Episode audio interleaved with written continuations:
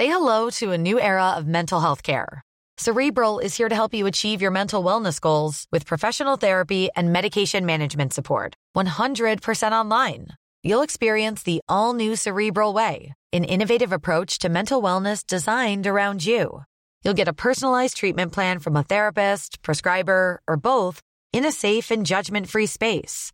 Your cerebral therapist or prescriber will outline a customized plan with clear milestones along the way so you can get to feeling your best. With Cerebral, you're not alone in your mental health journey. We're here to empower you to live a fulfilling life. So take that first step towards a brighter future and sign up today at cerebral.com slash podcast and use code ACasts to get 15% off your first month. Offer only valid on monthly plans. Other exclusions may apply. Offer ends July 31st, 2024. See site for details.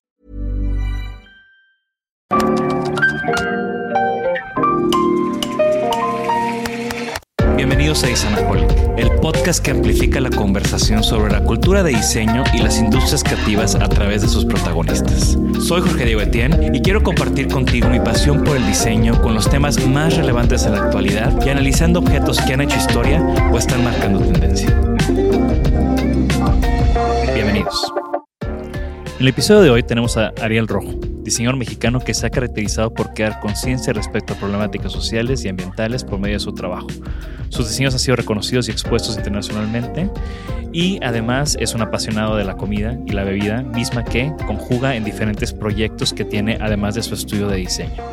En esta conversación, Ariel y yo hicimos un viaje en el tiempo para platicar sobre sus comienzos y cómo ese haber reprobado una materia lo llevó a comenzar a trabajar con su familia y después a entender cómo el diseño puede tener un impacto en la sociedad. Bienvenidos a un episodio más de Isanaholic. En esta ocasión estamos en la Ciudad de México. Estamos grabando en el showroom de nuestro patrocinador de IH Espacios. Estamos muy agradecidos que nos permitan estar aquí el día de hoy rodeados de muebles. Específicamente creo que hoy estamos rodeados de muebles Vitra ahí para que luego se metan a sus redes y sus páginas y chequen eh, toda la oferta de productos que están trayendo de, pues una de las marcas yo creo que más importantes de la historia y en la actualidad del diseño inmobiliario. Y estoy muy contento porque el día de hoy tengo conmigo a un amigo, alguien que consideré o considero un mentor y que tenemos muchas historias juntos y estoy seguro que la plática va a estar muy buena. Bienvenido, Ariel Rojo. Querido Jorge Diego, gracias por invitarme. Igual estoy muy contento ya de, de, volverte a ver, viejo amigo, porque las canas no nos pasan, pero sí el tiempo. No, aparte, o sea, con este rollo de la pandemia, pues dejas de ver a gente y sobre todo diferentes ciudades, eh, todas estas restricciones, pues yo creo que no nos habíamos visto como en dos años. Como en dos años, pero Mira, viéndole el lado bueno, yo creo que dejas de ver a gente y creo que fue una buena oportunidad para empezarse a ver a uno mismo. Mm, eso es un, es un buen tema de conversación. Eh, cuando empiezo esos capítulos, me gusta que, ustedes se presenten. Em, si ahorita tú que estás en, en, muchos universos, creo que es muy interesante escuchar de ti. ¿Cómo, cómo te presentas? Uy, Siempre es una pregunta muy difícil porque mm, autoperspectivarse es, yo creo que un ejercicio que requiere como una epidemia para empezarte a conocer y este, aislarte y saber quién eres. Em, antes de decir quién soy, creo que mm, hay un tema que he pensado mucho en la pandemia y es eh, cómo, cómo, la gente, cómo estas generaciones nuevas, sobre todo las nuevas, por, por un tema eh, de, redes y que existen, o sea, un contexto que no había antes, cómo buscan eh, el, reconocimiento, ¿no? Y cómo para mí el reconocimiento hoy en día significa una, es una palabra con un significado muy diferente. O sea, para mí el reconocimiento eh, no es eh, las palmadas en la espalda o que, te, aparezcas en una revista o que lo que tú quieras. Premios. Para mí el reconocimiento es la capacidad de reconocer quién eres, ¿no? Y más allá de que los demás te puedan reconocer porque te, te, identifican o te ensamblan por diferentes puntos de vista y nunca de la manera completa porque no están contigo cuando te levantas, ni cuando te bañas, ni cuando te vas al baño, ni nada de eso. este, uno empieza a reconocerse por saber qué qué necesita, ¿no? ¿Qué quiere? ¿Qué necesita? Y eventualmente lo más importante es qué puedes dar. Porque entonces es lo que tú puedes dar a tu sociedad y entonces es cuando yo creo que puedes llegar a reconocerte y saber quién eres. Entonces cuando me preguntan quién eres, honestamente todavía no lo sé, porque es bastante complejo, pero creo que soy alguien que hoy por hoy quisiera que su trabajo tenga un cierto impacto positivo, como el de una célula, ¿eh? no decir que seamos la supercélula, sino simplemente que en un eh, organismo hay células positivas que hacen su trabajo y células negativas o cancerígenas que no hacen su trabajo y empiezan a invadir el sistema de otra manera. Entonces, con que seas una célula positiva, con que estés haciendo tu trabajo y tengas en X o Y escala un impacto positivo, em, eh, yo creo que eso, eso es lo importante. Entonces, si me preguntas, pues creo que soy un diseñador eh, que dentro de un sistema tan complejo como nuestra sociedad, la humanidad, tiene un trabajo y que procura ser positivo en ese sistema. Y lo que mí, o sea, creo que es una reflexión súper profunda y creo que al final lo, que a mí me interesa de, todo esto es que te sigues nombrando un diseñador. Bueno, pero es que es, como un eslabón entre un eh, entre el foro en el que estamos, porque es para diseñadores, entre cómo me identifica la gente hacia afuera, porque bueno, porque cuando yo me veo a mí mismo, no necesariamente me veo como un, diseñador. Antes que nada, y lo he mencionado en muchas pláticas, uno debe ser una persona, una buena persona. Porque si no, puede ser un excelente diseñador, pero de armas. Y vaya que si no están diseñadas, hay unos diseños, un trabajo de diseño brutal. Eso justo en una plática de Pablo Antonelli habla de eso, ¿no? De que eh, buen diseño es que las cosas funcionen perfecto y sirvan y que entonces qué, qué, opinamos de las de las metralletas, ¿no? O sea, la AK-47 es un excelente diseño. ¿Es buen diseño? Yo creo que no es un diseño bien orientado. Exacto. Entonces, ese es el punto. O sea, no se trata de las formas y la función. Yo le metería un, una, una, tercera, em, un tercer ingrediente a esa ecuación y es el, el, el significado o el porqué. O la razón o el sentido.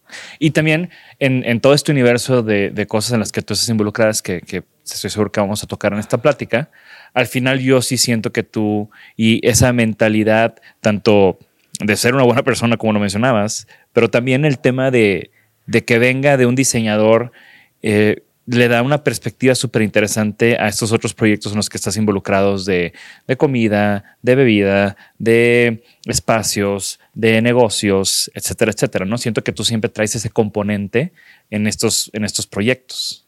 Bueno, porque finalmente lo que es innegable es el pasado.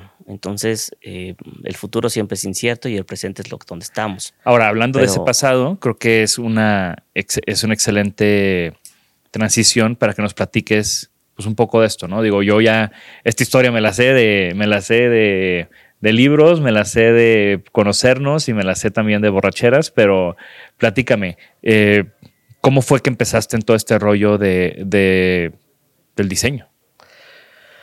Pues hmm, empecé a hacer diseño sin saber que era diseño hace mucho tiempo en el, en el negocio de mis papás. ¿Tú creciste aquí en la Ciudad de México? Sí, yo soy 100% chilango. y tengo la el cuerpo de chile y cara de chango, como ven. y este, pero bueno, yo empecé a trabajar en la compañía de mis papás. Es, era una compañía de circuitos impresos que viene desde mi abuelo, y cuando las fronteras estaban cerradas. Y entonces, imagínate, era, al principio fue la primera fábrica de circuitos impresos de México.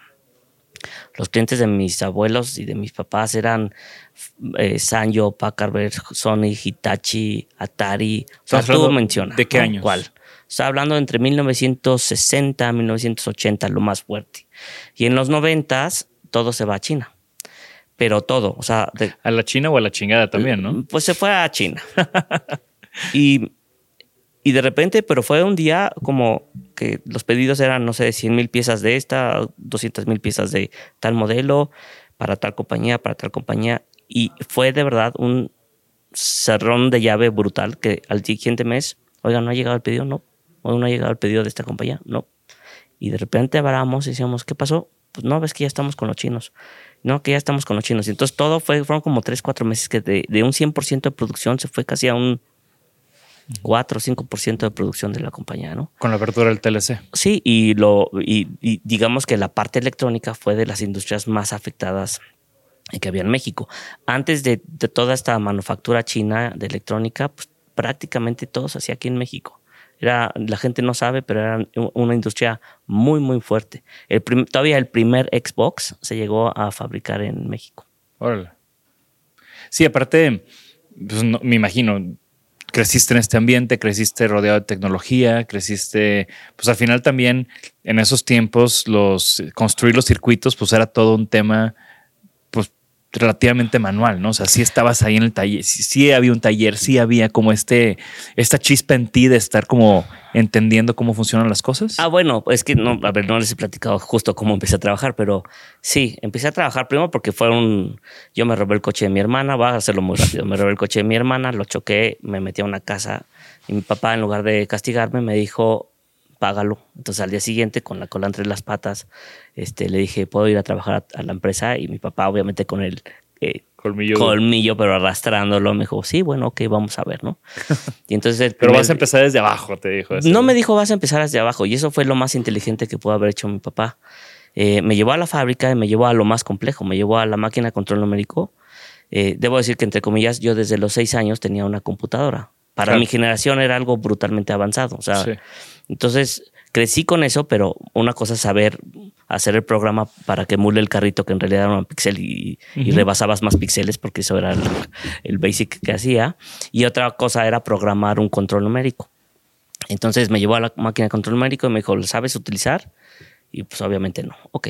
Entonces después me llevó a fotografía, ¿sabes hacer esto? No. Me llevó a revelado, ¿sabes hacer esto? No. Y entonces me llevó por todos los procesos, del más eh, complejo al más sencillo. Y el más sencillo fue pues barrer.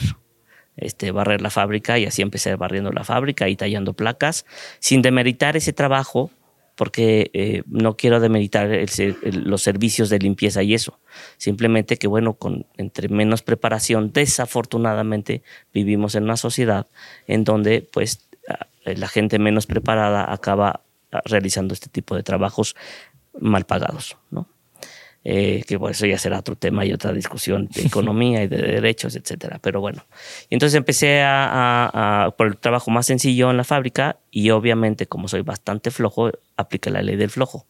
¿no? Entonces busqué hacerlo más complejo, pero que implicaba menos trabajo físico, que era programar la máquina de control numérico. Entonces aprendí todo, aprendí a programar la máquina de control numérico.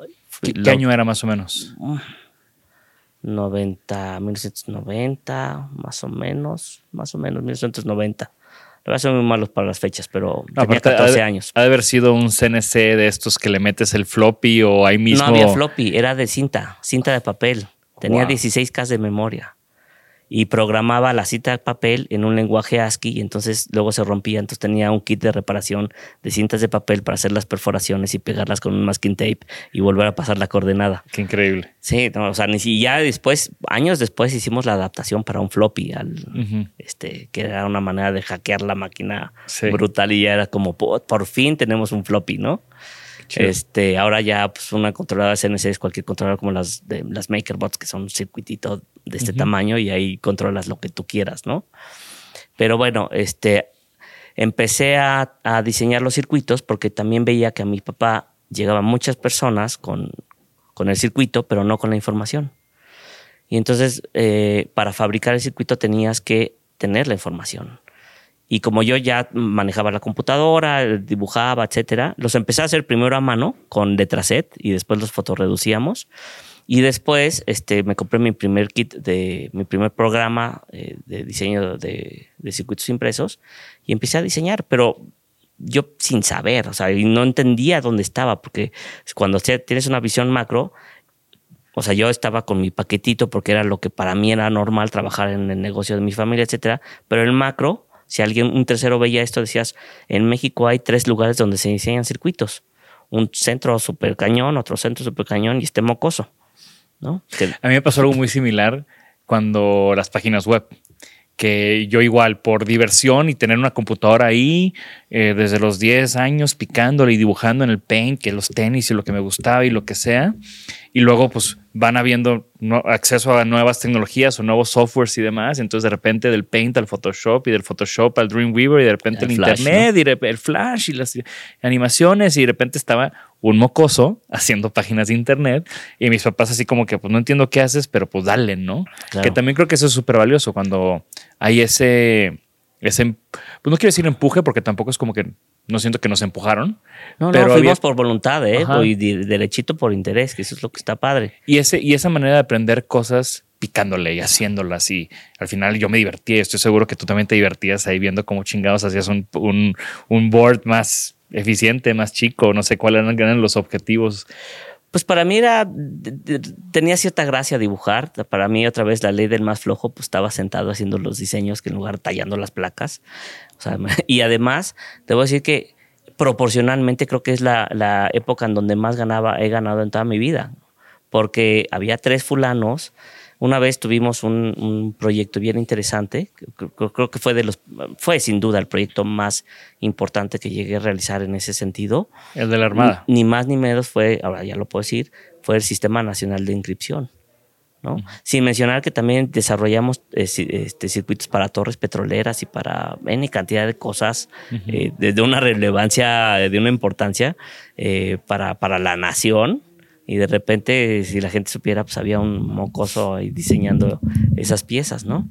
Y diseñando esas piezas pero manufacturándolas en una, por ejemplo, el Sistema Nacional de Inscripción eh, se fabricó en el mismo lugar donde se fabricaron eh, eh, todos los circuitos del primer Pathfinder, por ejemplo, en, Texas, porque era una, una pieza de alta tecnología, ¿no? Y, entonces. ¿Y qué es ese, qué es ese Centro Nacional de Inscripción, o sea, ¿qué era el, ah, el sistema? O sea, el sistema, ¿qué era? ¿Era un objeto? ¿Era un... ¿Para qué servía? ¿Cómo lo usaban? Era, mira, después de que, de que Fox, no, nunca dijo come si te vas, eso es como el mito, pero sí fue una clara invitación a, comer y retirarse. Cuando Fox le dijo esto a, Castro y que se volvió un escándalo, se dieron cuenta que tenían que tener encriptada la información.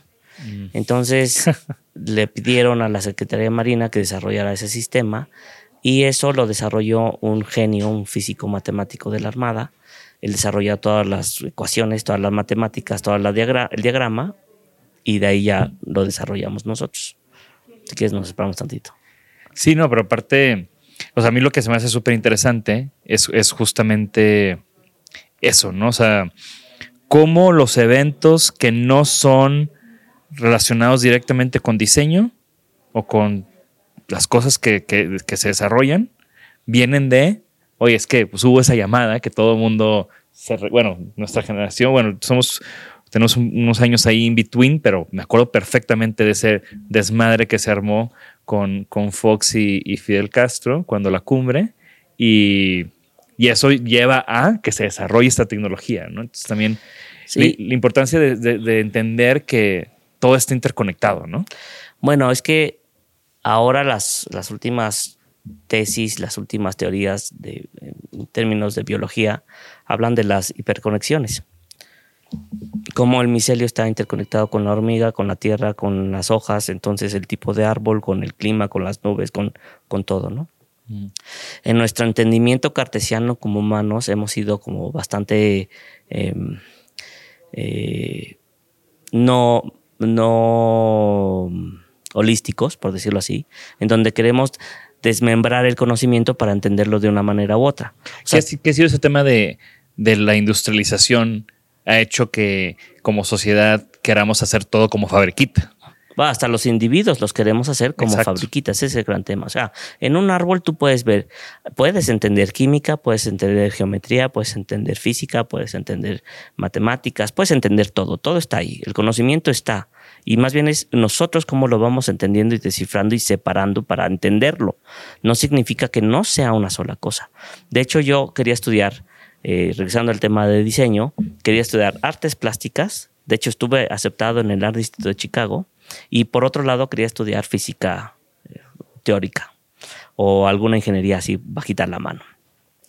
Y quería las dos y no me sentía cómodo ni con una ni con otra porque el arte era demasiado abstracto para mí y el otro era que también es abstracto en realidad, pero el otro mm, me gustaba la aplicación directa, etcétera, ¿no? Entonces, cuando un amigo de mi papá me pregunta qué quería, a qué, eh, a, qué me quería dedicar, le dije esta, esta, esta incertidumbre que tenía, esta, esta duda, y me dijo, diseño industrial. Yo no tenía ni idea que era diseño industrial. Por lo general nadie tiene idea de diseño industrial hasta que, hasta que lo conocen y se meten a estudiar. Bueno, pero además imagínate en 1990. Sí. O sea, que no había internet para poner diseño industrial. Entonces no fue hasta que me llevó un libro y me dijo, esto es diseño industrial. Y cuando comencé a ojear aquellas páginas donde veía objetos bellísimos, pero que también tenían ingeniería, que tenían todo esto, dije, de aquí soy. Y creo que fue la mejor elección de mi vida de en ese entonces, ¿no? Porque tú hace rato mencionabas cómo te van llevando las cosas. Yo no sé si a mis 45 años ya me aburrí de ser diseñador industrial. Ya no soy, ya no digo industrial, diseñador. Y yo siento que es porque en el, cuando estás joven dices el reto del diseño y diseño y qué difícil es diseñar. Si tú le preguntas a un chef, oye, es muy difícil cortar la cebolla, se va a morir de la risa, ¿no? Exacto. Oye, es muy difícil cocinar. Bueno, después de haberlo hecho diez mil veces, pues ya lo empiezas a hacer con cierta facilidad, ¿no? Pero el tema está aquí, que es lo, lo interesante. Como humanidad, tenemos una capacidad de recibir información, al menos información útil, 100 veces mayor que nuestros bisabuelos. Es decir, lo que tú escuchas simplemente la semana, porque vas a estar sentado con todas estas personas, este, tu abuelo y, que vengan las personas de todas partes para platicar contigo, o incluso por Zoom ahora se está potencializando. Este, esa capacidad de conocimiento, de absorber información y de procesarla, no la tenían nuestros bisabuelos. Y sin embargo, nuestros bisabuelos eran excelentes arquitectos, o excelentes abogados, excelentes doctores, dentro de esa caja industrializada del conocimiento. Pero ahora con todo, todo flotando, con el conocimiento al, alcance de las manos, ¿por qué, podemos, ¿por qué tenemos que ser nada más una sola cosa? ¿Por qué tenemos que ser, por qué tenemos que ser nada más la matemática de ese árbol? No podemos ser la matemática y la física y la química y la parte artística y bella del árbol. O sea, no nos podemos entender de una manera más holística en cuanto a nuestro conocimiento. Y yo creo que ahí es cuando va a haber ese clic, ese, ¿no? Ya se convierte como en un tema de cómo procesamos toda esta información y cómo hacemos nosotros nuevas conexiones, ¿no? O sea, cómo, cómo con lo que ya está y lo que ya hemos estado procesando podemos generar algo nuevo o algo mejor. ahorita dijiste una palabra que me encanta, que son las conexiones. Y en mi primer trabajo, porque ahorita tenemos una conversación cuántica de tiempo, porque vamos del pasado al futuro. El pasado está, bien, así es. Pero cuando era niño, cuando hacía estos circuitos impresos, y creo que lo primero que el gran aprendizaje de diseñar circuitos impresos fue interconectar componentes. Y eventualmente, porque tienes que interconectar la pata 1 del chip con la resistencia, etcétera. Y ahí, si no lo conectas adecuadamente, simplemente no funciona. Ahí no hay de que, híjole, no fue el pantone, se parecía. No, ahí, ahí es, no lo pusiste, no jala. Entonces, ese, esa complejidad o ese rigor de interconexión después se traduce en una bicicleta. Si la desarmas, pues no es bicicleta. O sea, la llanta no te sirve de nada, ni el marco te sirve de nada. Es hasta que está bien ensamblada. Y hay de ti que no le pongas el asiento, ¿no? o, el, o el asiento al revés. O sea, simplemente no va a funcionar o el manurio también al revés, pues va a ser súper incómodo. Entonces, tiene que ir ensamblado, tiene que estar interconectado de cierta manera. Y después, cuando empiezas a hablar la interconexión de la relevancia de lo que estás haciendo en términos, vamos a suponer ahora, urbanos, que seguimos hablando de diseño, pues también se está interconectando con, con funciones sociales y con seguridad y con que la gente haga ejercicios y mejoras un espacio público, que se vuelve seguro, le da plusvalía, etcétera, ¿no? Y luego, que es tal vez en lo que estoy, cuando empiezas a entender que tu, tu trabajo también empieza a contaminar, también empieza a consumir, también hacer una silla por hacer una silla, ¿será necesario? Necesitamos mm, talar ese árbol para decir, miren, soy capaz de hacer una sillita más. No lo sé. Sí, aparte es interesante también cómo antes teníamos como gente que, como tú decías, nuestros abuelos, que era el arquitecto. Pero antes veíamos cómo el arquitecto, pues hablando, por ejemplo, los arquitectos italianos, ¿no? Que decían, queremos diseñar desde la cuchara hasta la ciudad. eran como unos roles más específicos, pero con una visión más amplia. Después, yo creo que después fuimos por esta fase de, de sobreespecializarnos tal vez. Y ahora ya estamos otra vez regresando a ser como diseñadores más holísticos. Totalmente. Y además sí tiene un porqué esa sobreespecialización. Este, se necesitó, pero me acuerdo que justo al principio de los años 2000, Harvard sacó por ahí un artículo en cómo estaban trabajando en expertos de todo. Es decir, porque había tantos especialistas que ahora tenía que haber alguien que supiera un poco de todo y no ser experto en nada, pero que pudiera agrupar esas cosas y ensamblar para cosas más interesantes. Y eso es gran parte de lo que un diseñador puede hacer. Yo creo que es un diseñador porque el diseñador no es el agricultor especializado en el jitomate. O no es el, la persona que tiene el ganado experta en criar el cerdo de tal forma. Pero el diseñador sí puede ser el, chef que configura los componentes y para hacer un nuevo platillo. Yo creo que esa es un poco la función del diseñador, es interpretar em, bueno, yo creo que la función del diseñador, ante todo, tiene que ser relevante para hacer este, este, tipo de célula positiva, ¿no? Y a través de estas herramientas o esta herramienta llamada diseño, con los diferentes ingredientes que tenemos, que generalmente son materiales, porque también habrá los inmateriales, y yo creo que ese tema hay que tocarlo, que me parece muy importante, pero ahorita para el entendimiento de las sillitas y todo este mundo de cositas, este, a través de la, de la, de la materia estamos generando un mejor contexto, ¿no? Claro. Ahora, hablemos también de la parte intangible, porque yo creo que ahora somos tantos diseñadores, ya no somos pocos, somos tantas habitantes en este planeta que tenemos que ser muy conscientes de cada vez que queremos producir algo nuevo. Ya superamos el nivel de la biomasa, o sea, las cosas hechas por el ser humano, principalmente la construcción, pero las las cosas hechas por el ser humano han rebasado en volumen a la biomasa del planeta. Aguas. O sea, eso es una gran alerta. No podemos seguir diseñando más cosas por diseñar. Porque también eso es una. Eh, eh, eso me parece muy peligroso, ¿no? Y si vamos a diseñar, puta, pues que dure, que dure 50 años, 60 años. Ah, por eso en lo personal me he clavado mucho con mobiliario urbano. Porque bueno, pues hagamos una piedra, pero esa piedra que dure 100 años ahí, o hagamos una pieza de aluminio que si bien tiene un, uh, un, consumo energético, la fundición fuerte, bueno, va a durar 50, 60, 70 años. Entonces esa emisión de carbono se va prácticamente a cero y además lo vuelves a reciclar. O sea, a cualquier momento lo haces chatarra y lo fundes y ya. Sí, que, que es mucho de eso de que, digo, tú que das muchas conferencias y eso, siempre, es una, siempre hay una pregunta de ese tema, ¿no? De la sustentabilidad en lo que haces y demás. Y, mi respuesta siempre va muy de la mano a, pues, todos estos libros y, todas estas teorías de cradle to cradle y cosas así, donde yo les digo, pues es que es más sustentable hacer un buen producto que va a durar, como tú dices, 100 años, hacer una silla de cartón que la usas dos veces y la tienes que, y la puedes reciclar perfectamente, pues sí, pero la energía que entra a la ecuación y todo lo que tiene que suceder para... Y ese, cartón ya no va a ser un cartón de esa calidad, va a bajar de calidad y ya va a terminar siendo al final landfill, basura, mucho más rápido que una pieza bien diseñada y que pueda durar mucho tiempo. Sí. Y eso es lo que estamos diseñando. Entonces, ¿cuál, es la, ¿cuál es la labor del diseñador? Pues tener, al menos ahorita la responsabilidad, es empezar a, generar conciencia de esto. Y esta conciencia y este, estos temas que ahorita estás mencionando, ¿cómo, ¿cómo nacen en ti? O sea, como podemos ir muy rápido con esta parte, ¿no? O sea, ves este libro de diseño industrial, entras al UNAM a estudiar diseño industrial. Todos conocemos esa historia donde no te gradúas Sí, me salí con el MOSH. La verdad es que me faltó una, una materia o dos. Este, Se tocó la, huelga de la UNAM en los huelga del Bosch. Pero además siempre había sido el renegado de las escuelas. Nunca, nunca, nunca fui muy compatible con las escuelas. Es que también cuando, cuando ya tienes tú un empuje tuyo de que ya llevas trabajando en X cosa y ya sabes, ya sabes de, de, la vida, de la vida de trabajar, ya sabes trabajar.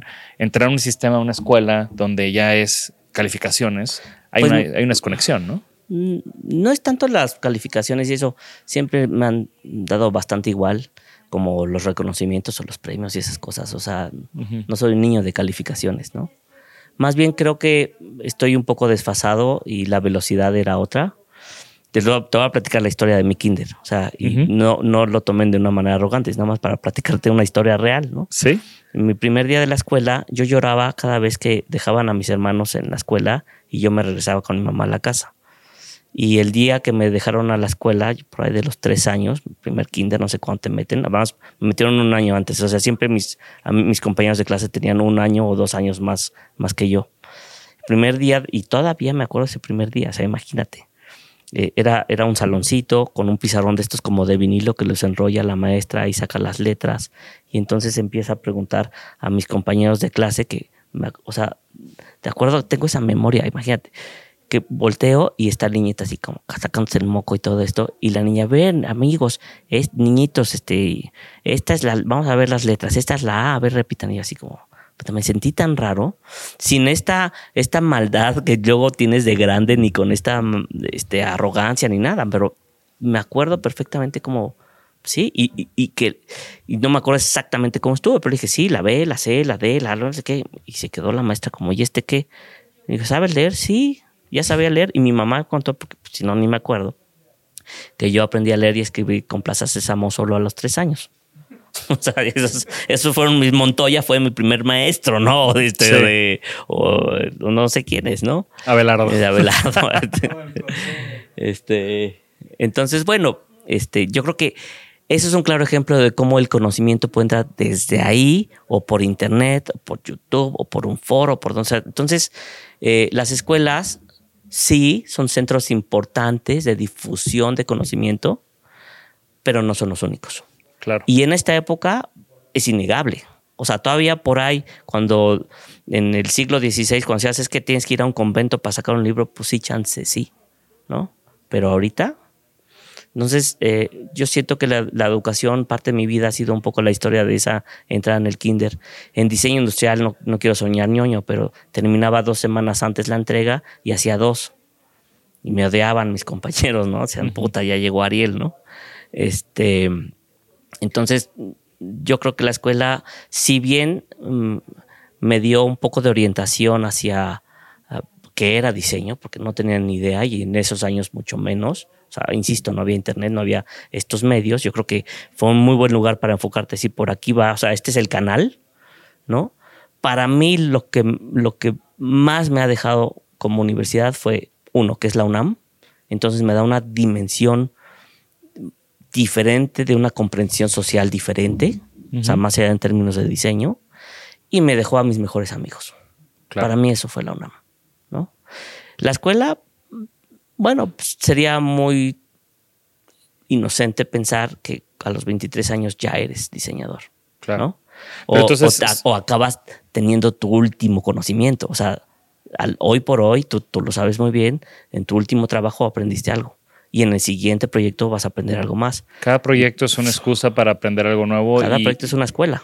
y ese, y ese proceso de aprendizaje continuo creo que también es lo que a mí en lo personal me mantiene pues animado, ¿no? De, de, de- de un proyecto nuevo, ¿no? O sea, ¿qué voy a aprender ahora? Sí.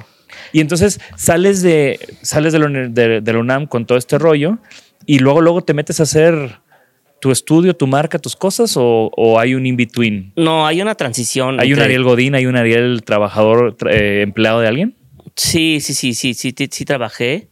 Eh, justo en, en- en la UNAM, cuando está todo lo del MOSH, Felipe Leal, este, un querido amigo, arquitecto, este, me, me enrutó con Isaac Broid.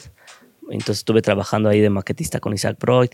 Y luego unos amigos eh, que estaban estudiando arquitectura me dijeron, oye, vamos a entrarle a un concurso. Este, ¿Quieres entrarle como el diseño industrial? Porque además era el bicho raro. Todos mis amigos son arquitectos y yo era el diseñador industrial de la banda, ¿no? Entonces, lo cual fue muy conveniente porque entonces me hablaban todos mis amigos arquitectos para Claro. lo que requerían de diseño industrial. Este, y bueno, ese, ese concurso al cual le entramos, ni más ni menos fue el concurso para la remodelación del Zócalo en 1998 y lo ganamos. Fuimos el primer lugar, encabezados por Ernesto Betancourt, que es un otro querido amigo y mentor y maestro.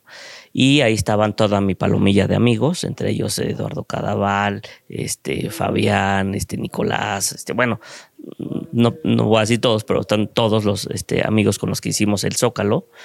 Y de ahí se conformó un despacho y ahí estuve trabajando, encabezados por Ernesto. Y después, como conocíamos todo ese, ese el, zócalo como la palma de nuestras manos, o mejor que la palma de nuestras manos, porque yo no sé cuántas líneas tengo, pero te puedo decir cuánto había del zócalo.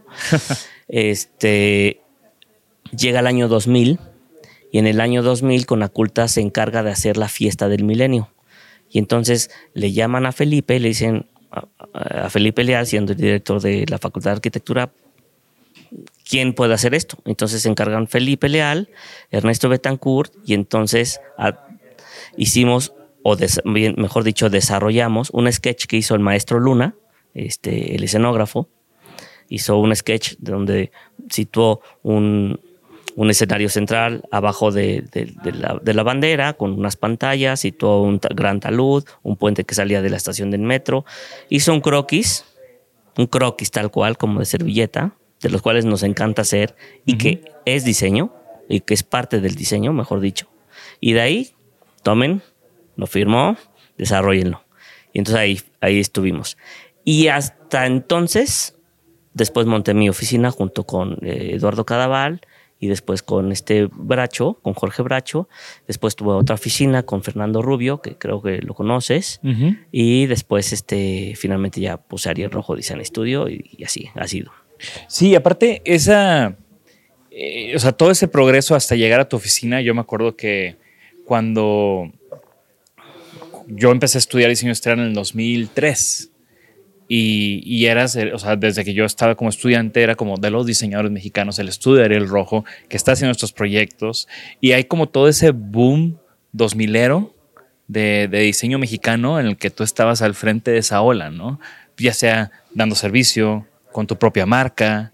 Y, y así fue como, como nosotros nos conocimos. No sé si te acuerdas ¿Te acuerdas tú cómo nos conocimos? Sí, fuiste a entrevistarme y fuimos a, la, Tlaxcala y llegaste a la oficina, ah, me acuerdo perfectamente. Sí, pues de nuevo, ¿no? Yo cuando empiezo con el blog en el 2008, pues tenía, que platicar con Ariel Rojo, ¿no? Y, y una de las cosas que para mí siempre he apreciado mucho de ti es que puertas abiertas, brazos abiertos. Claro que sí, mi chavo, pásale. Y de ahí empezó pues esta amistad, ¿no? Y, y siempre, también por eso para los que nos están viendo y escuchando, pues era muy importante que Ariel fuera aquí, estuviera aquí en el podcast, porque es como, como regresar a ese punto, ¿no? Si ya estuviste en, si estuviste en el blog cuando en el 2008, 2009, pues que estés ahorita en esta nueva etapa del proyecto, pues es importante en un plano personal para mí, ¿no? Gracias, mi querido Jorge, digo, y un placer. Y justo con estos aprendizajes y estas cosas que estás, que, que, que de tu estudio, ¿no? De, de la marca, el, hit enorme que tuviste con el, con el cerdito ahorrador. Es esta lámpara de, que diseñó Ariel de cerámica que en la cola, en lugar de tener, la, cola es un foco ahorrador, como se les decía en ese entonces. Ahora ya nada más son focos. Ya son focos, de hecho ya están descontinuados. Exacto. Yo creo que esa etapa de mi vida fue una búsqueda. Siempre, siempre he intentado cuestionarme quién soy. Ese momento de, la, de mi vida fue una como resultado de un cuestionamiento de quién voy a ser como mexicano en un mundo globalizado. Y entonces empecé a trabajar alrededor de nuestra identidad o lo que entendía por nuestra identidad. Hoy en día esa definición es totalmente diferente, como la, te la mencioné hace rato. Pero bueno, empecé a jugar con nuestra identidad, empecé a jugar con esto que recuerda que eran los años 90 y en ese entonces la gente volteaba más a ver qué se hacía afuera.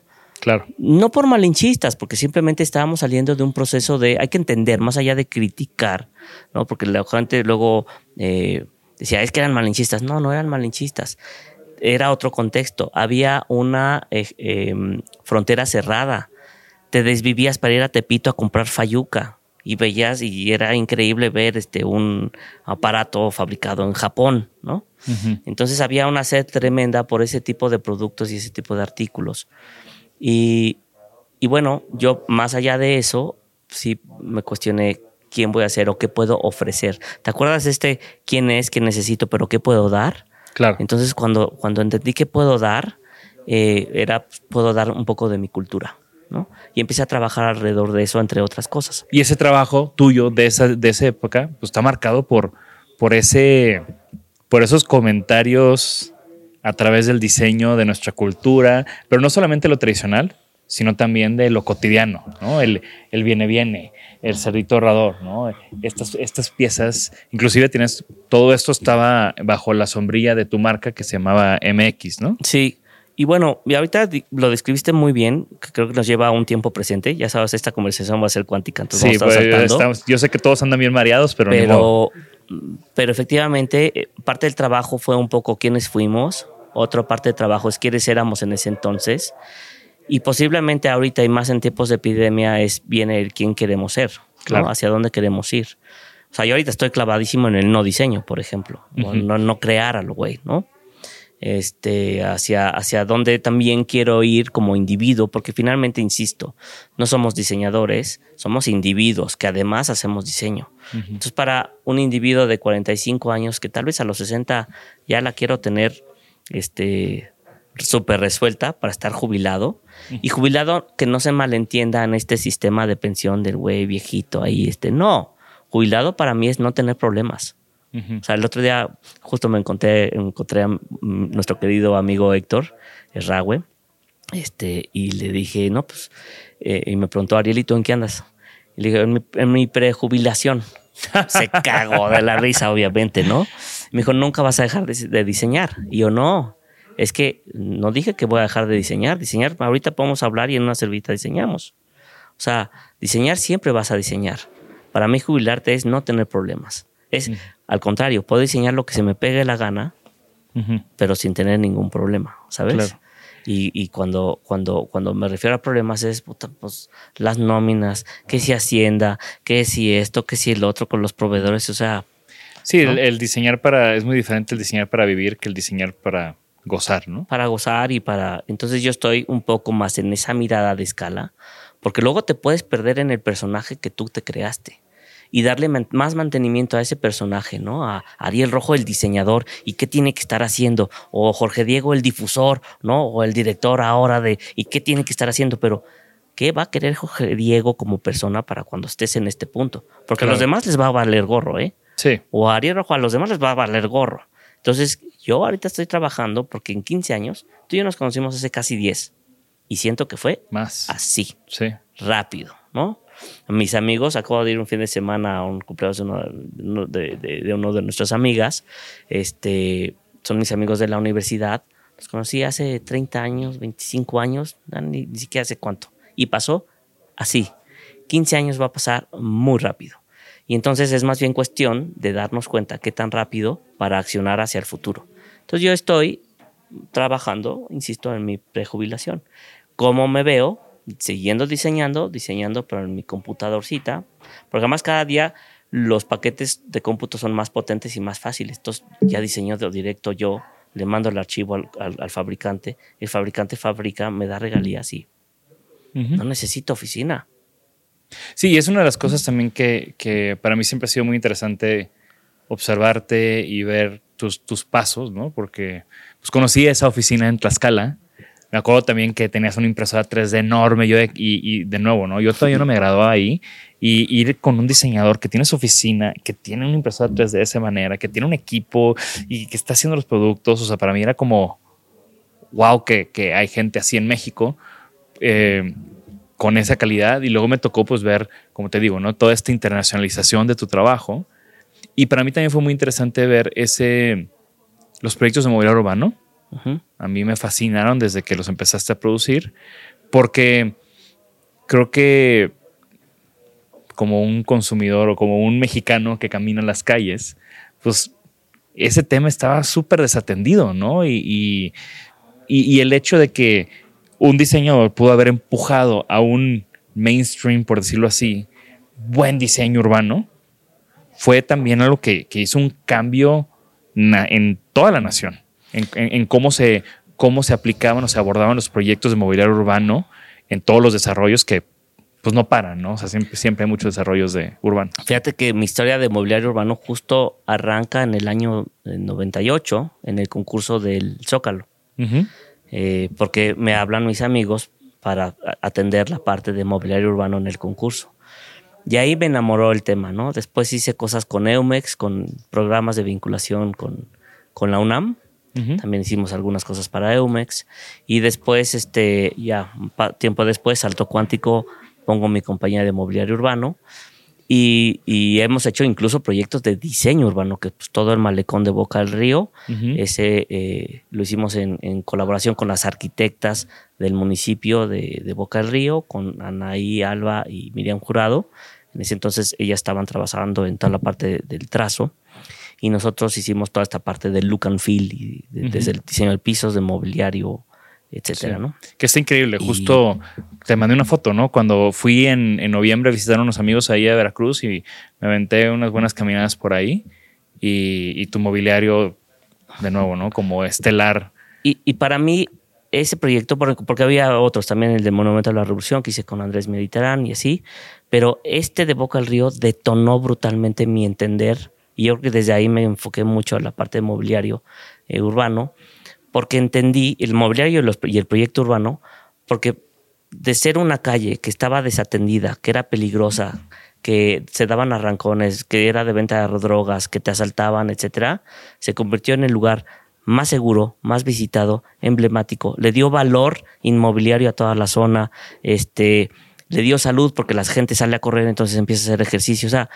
y sin embargo era la misma banqueta en términos estructurales, los mismos amaneceres y atardeceres, el mismo mar, las mismas olas, las mismas calles. Y esa diferencia sutil que ofrece el diseño cambió 180 grados la realidad de un lugar. Ese es el poder del diseño como catalizador, ¿no? Exactamente. Y ahora. Y, y, ese es el sentido. O sea, porque no. Si es bonito, si puede haber sido de una forma o de otra, está bien pero el impacto, el por qué esa tercera ecuación, esa tercera parte de la ecuación, forma o función, pero el significado, el por qué estamos haciendo eso. Si lo atendemos, si nos concentramos en eso, entonces sí el diseño va a tener una relevancia o tendría una relevancia en nuestra sociedad. Hoy en día en México hay muchos diseñadores. Desafortunadamente no hay diseño aplicado en nuestra infraestructura. Es decir, salvo en ciertos lugares, pero aquí en Mazarik, pues sí, está padrísimo, ¿no?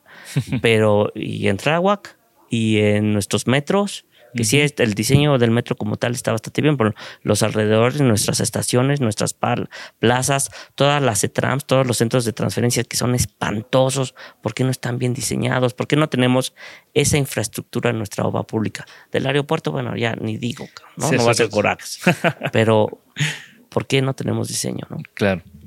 Y son, toda esta serie de, problemáticas donde nuestro trabajo está insertado y, y, es importante y, me gusta mucho su trabajo porque también le quita o le ha quitado ese término, eh, bueno, esa idea de el diseño es un lujo, ¿no?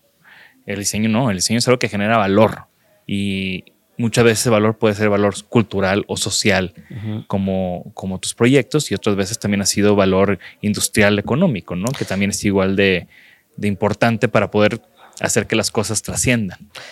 Cuando era niño tuve la oportunidad de viajar a Sofía como embajador de, en un, en un, en un eh, evento que hace la UNICEF, que se llama Bandera de la Paz. Y ahí fui de embajador. Tenía, tenía como ocho años, siete años, algo así. Y, este, y entonces nos fuimos, me llevó, nos llevó mi papá con toda la familia, al niño a llevarlo de embajador a, Sofía, a la, a la, ciudad, a la capital de Bulgaria. Y de paso pues, llegamos a Moscú, ¿no? Y entonces me acuerdo en ese entonces de las estaciones de metro de Moscú. que eran, o son como algunas, como entrar a Bellas Artes con unas escaleras eléctricas de madera, y el Palacio de Bellas Artes de repente, en, imagínate Bellas Artes estar en medio de Bellas Artes y pasaba el metro en medio, ¿no? Sí, no, yo, yo, he ido a Moscú y esas estaciones de metro son palacios. Y con la persona que íbamos, porque había alguien que nos estaba ayudando este, a, guiarnos por la ciudad, pues imagínate, ¿no? En Rusia. Este, nos decía, es que el lujo tiene que ser público. Tenía ocho años y se me quedó, pero el lujo tiene que ser público. El lujo tiene que ser público. Se me quedó aquí. Me encanta. Y bueno, eh, para empezar a. Creo que vas a tener que regresar porque hay tantos temas que podemos platicar contigo y echarnos otra hora más. Pues eh, apenas vamos en cómo arrancamos. ¿no? Exacto, güey. O sea, está cañón.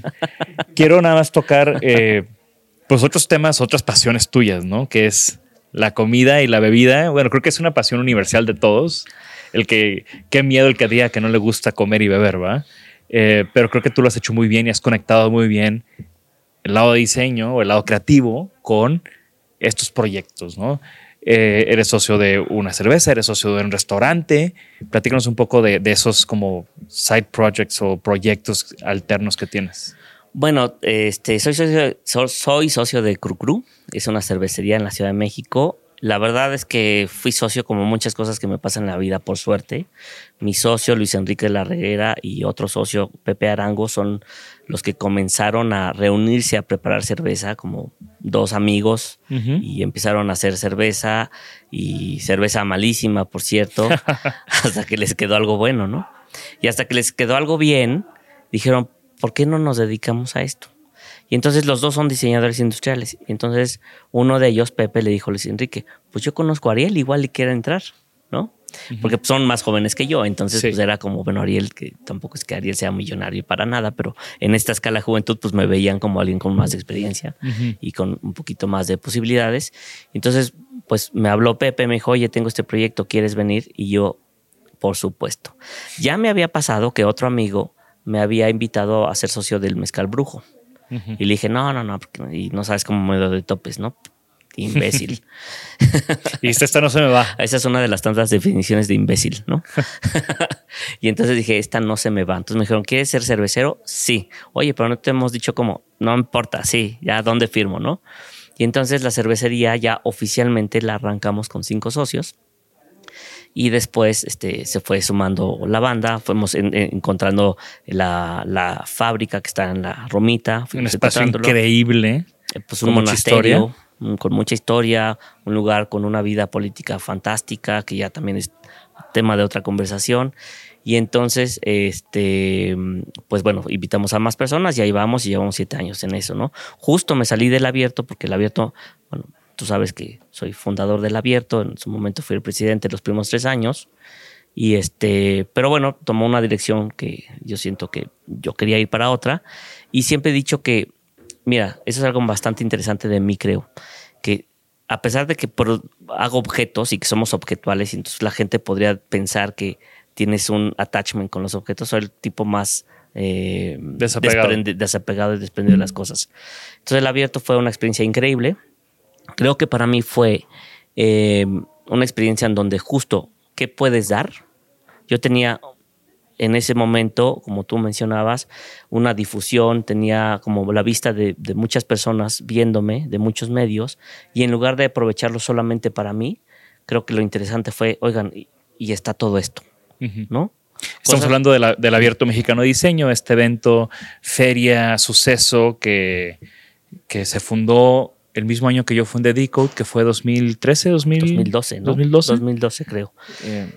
Y entonces, bueno, se, se, funda, se hace. Este, la verdad es que los primeros años fueron muy impresionantes porque fue un proyecto de la nada, donde nos prestaban los palacios de la Ciudad de México.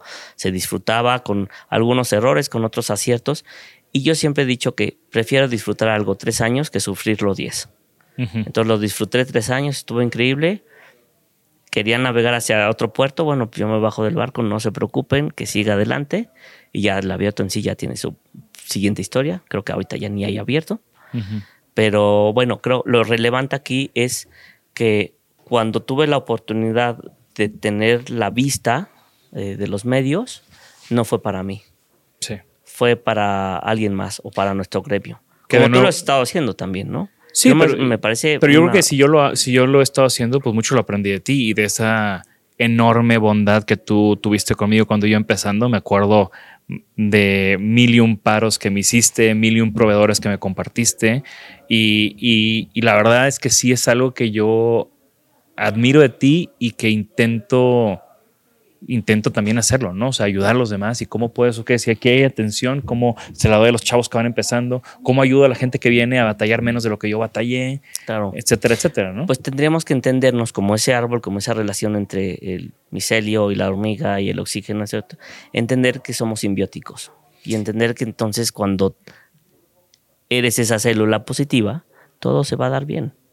Y creo que eso es un excelente comentario para, para ya cerrar esta conversación. Ariel, antes de irnos, un par de preguntas rápidas. ¿Tienes algún sueño? Además de, tu retiro, de tu jubilación. Ser feliz, o sea, mis sueños no van nunca alrededor del diseño, ¿eh? O sea, el diseño es tal vez a lo que me dedico este, y, le doy la, su justa medida, o sea, no me desvivo por el diseño. Es, ser feliz, porque tenemos una sola vida, por lo, por lo pronto lo único demostrable tenemos una sola vida, entonces ser feliz es utilizar mi tiempo. Conforme pasa los años y vas teniendo más años, te vuelves más consciente del valor de tu tiempo. Claro. Y entonces, pues bueno, por eso ahora estoy dedicándome más tiempo a mí. ¿Tienes un objeto favorito? Eh, que ya toda la conversación me lleva hacia que no, pero a ver, dime, ¿tienes algún objeto favorito? Puta, no me viene. No me viene a la mente, la verdad. No te apures. ¿Alguna recomendación, libro, música, podcast, algo reciente que, te gustaría compartir con la gente que nos escucha? Salgan a la calle. Salgan a la calle. El, mundo es más grande que un, este, que, no sé, o sea, no, no quiero decir que un libro porque caería en, un comentario muy, muy estúpido, ¿no? Pero no, yo creo que, yo creo que necesita la gente reconectarse con su contexto. Estamos muy clavados con, con lo visual, con, con, estar en la pantalla, con estar viendo cosas y de repente no nos damos cuenta de la belleza que es salir y interconectar otra vez con, con lo que tenemos alrededor. Me encanta te veniste en bici, es parte de eso, ¿no? Es parte de eso. Excelente. Ariel, muchísimas gracias. Disfruté bastante esta plática. Espero que no se nos maree aquí la audiencia porque sí fue una plática muy cuántica, eh, pero siempre muy disfrutable. Ya sabes que te admiro, te aprecio mucho tu amistad y aprecio todo lo que siempre has hecho por, por mí y por, por todos, ¿no? Entonces, eh, de nuevo, muchas gracias. Querido, muchas gracias, Jorge Digo. Bien, eh, pues no me queda más que agradecer también a IHO por tenernos aquí en su espacio el día de hoy. Recuerden que esta conversación sigue, esta conversación con Ariel sigue en nuestras redes sociales, siguen los comentarios de YouTube, por favor comenten, interactúen con nosotros, queremos saber qué opinan, ya conocen a Ariel, qué, cuál es su proyecto favorito de Ariel, eh, de todo lo que platicamos hoy en día, qué más pueden ustedes agregar a esta conversación y nos estamos viendo por ahí, yo soy Jorge Diego Etienne y esto fue Dicenaholic. Gracias. Gracias por escucharnos. Por favor, suscríbanse al podcast y síganos en nuestras redes. Nos pueden encontrar como Dicenaholic MX. Y para que la conversación continúe, deja tu comentario. Me interesa mucho conocer tu opinión. También te puedes registrar a las 5 de la semana un newsletter con lo más relevante del diseño, arte y arquitectura directo en tu mail. Mi nombre es Jorge Diego Etienne y esto fue Dicenaholic.